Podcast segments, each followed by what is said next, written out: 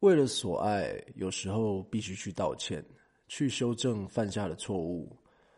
这集更正了前一次发布的第八集某个部分环节，因为不适当的处理，让自己最重视的人受伤了，所以有错必认，及时修补，当之珍惜。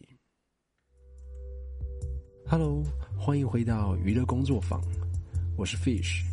一个半生熟的演艺圈经纪人，期待有一天能与正在收听的你合作哦。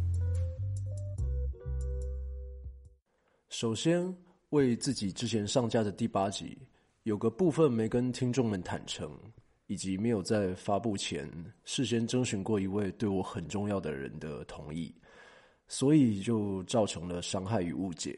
在这里，先跟我爱的人以及有听过之前之前第八集的听众朋友们说声抱歉，也很对不起我用自以为的方式呈现的内容，造成了诸多不愉快的情绪。呃，之前第八集已经下架了，所以如果还没有听过的朋友们，此刻一头雾水的话，那我也先跟你们说一声抱歉，就当这一集是个番外篇，诚实的告解篇。那我录的比较简短，主要就是在道歉我之前犯下的错误。而我想说的是，进这个行业的最后这几年，其实一直都有一位很重要的女孩，当然也可以说是女人呐。然后在我身边陪着我度过每一天，开心不开心，还有工作上面充满了诸多狗屁倒灶的日子，诸多狗屁倒灶事情的每一天呢。而我们在一起至今就已经算算已经度过了，今年算是第八个的三百六十五天了，所以是很长很长很长的一段日子。那谢谢他愿意用自己最黄金也最宝贵的青春岁月留在我身边。而我之前上架的第八集内容，对他的身份以及对听众们只字未提，选择了隐瞒，这是一个错误的方式。那也造成了我跟这个女孩之间莫大的冲突。那这部分在这集就是修正的版本，我想跟她说一声很抱歉，真的很抱歉。然后也对正在收听的听众、朋友、陌生人说，嗯，抱歉，请各位见谅，我的隐瞒没有把事实说出来。然后以及希望能理解我的过失，还有我想要努力修正的心情，那真的很抱歉。那其实我想说明就是故中的原因，因为上一集的内容讲到的是感情观，那以及进我进这一行发生的一些过往的经历。所以其实呢，应该是在上一集第八集的内容，应该是多去分享我跟现在身边这一位在一起八年的女孩我们之间的故事。那不管是相处方式，或是磨合阶段所发生的许许多多的冲突啊的部分的情节，那应该是要分享这些的内容。但我那时候觉得是。嗯，可能不方便吧？对，因为他的身份比较特殊，所以很多事情我不确定能不能说，然后又该不该说，然后或者在如果说在这个 podcast 的公开的平台分享后，是否会对他带来一些负面的牵连影响？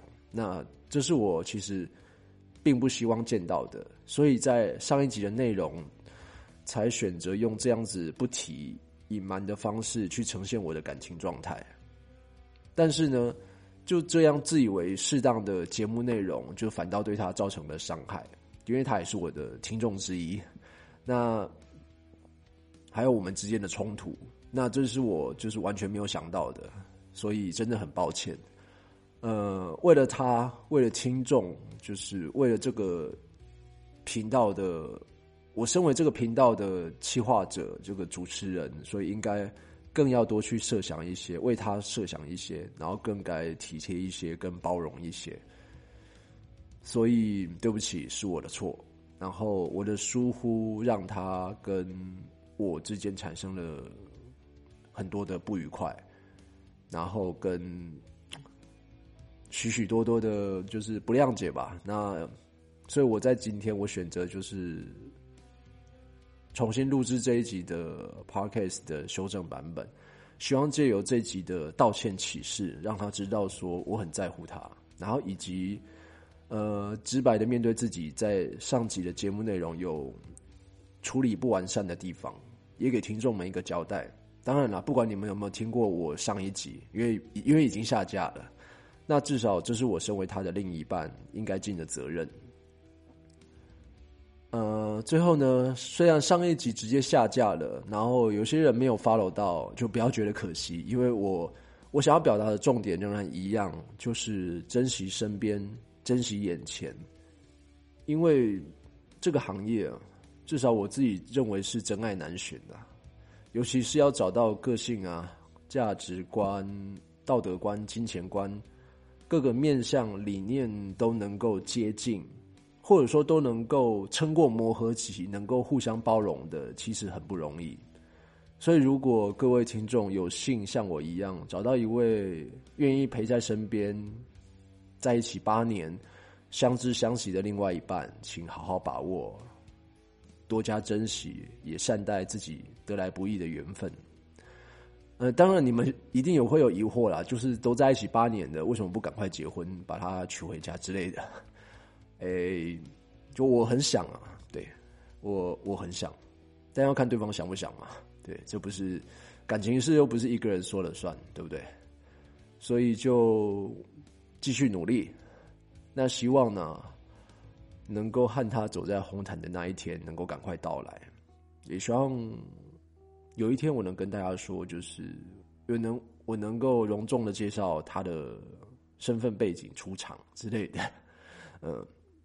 我就我很希望她能够当我今生的唯一的最美的新娘子，嗯，好啦，不撒狗粮了，就希望呃，之之后有一集能让她来来跟我一起录一集节目。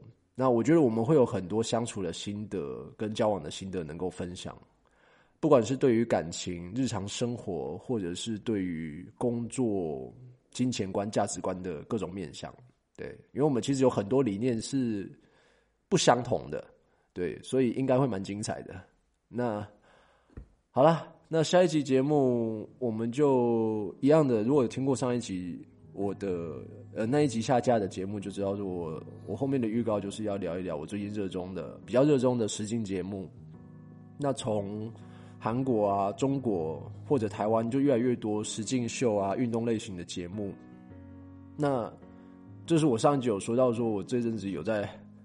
着迷的那，因为着迷的关系，所以就是隔了很久才会录，才会有想要把空档时间排出来录 podcast，所以这部分也跟大家说一声抱歉，就是常常隔很久没有更新。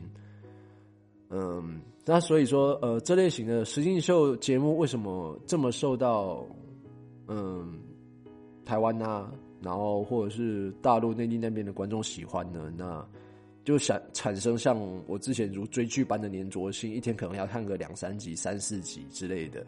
对，那就是我下一下一集的节目内容会拿出来聊聊的。对啊，然后也想要问问大家，就是是不是有自己喜欢的实境秀节目？好，嗯，做个小总结，就是用上一集提到的，就是已经下架的那一集啦。对啊，已经下已经被我拿掉了。那志玲姐姐之前我有。看到他一篇访谈的文章，他说，在遇上 Akira 之后，我不知道他是不是叫 Akira，就是日日文发音我不确定。对，反正她的老公是 Akira 啦。对，那他写说，在遇上 Akira 后，才突然发现爱情。那他不能准备，也不能期待，它是一种遇见。那他应该到来的时候，他就会如期而至。嗯，所以呢，不管怎么样。珍惜身边，珍惜你所重视在乎的人事物，然后要用心对待。那我相信，只要愿意用真心去付出，对方就能感受得到。所以呢，不管你们是不是身处于这个工作行业，说任何任何行业都好，那对的人总有一天出，总有一天会出现的。然后，当那个人出现，愿意陪在自己身边的时候，就是务必珍惜。那不要嫁给金钱，也不要娶回一个花瓶。那如果可以的话，一定要嫁给爱情，一定要取回真心，那更要用心经营好两个人在一起生活的每一天。好，那这集的道歉的启示就说到这。那为我犯下的错误，诚挚的跟他，跟我心爱的另外一半，也诚挚的跟各位听众、朋友、陌生人说对不起，抱歉。那谢谢愿意听我解释，没有掉头就走的他，呃，以及花时间聆听这集节目内容的你们，有空记得还是帮我按点阅、追踪跟分享。下一集我会努力尽快更新的。那也跟自己说加油，不要再犯相同的错误。呃，鱼的工作坊等着预约我的第三季。那还没得到第二季或第三季的听众朋友，就请加紧脚步吧。那要努力维持身体健康，我们才能避免和自己所爱的另外一半或者家人隔离吧。触碰不到的感情总是痛苦难受的，对吧？那我们下回见，拜喽。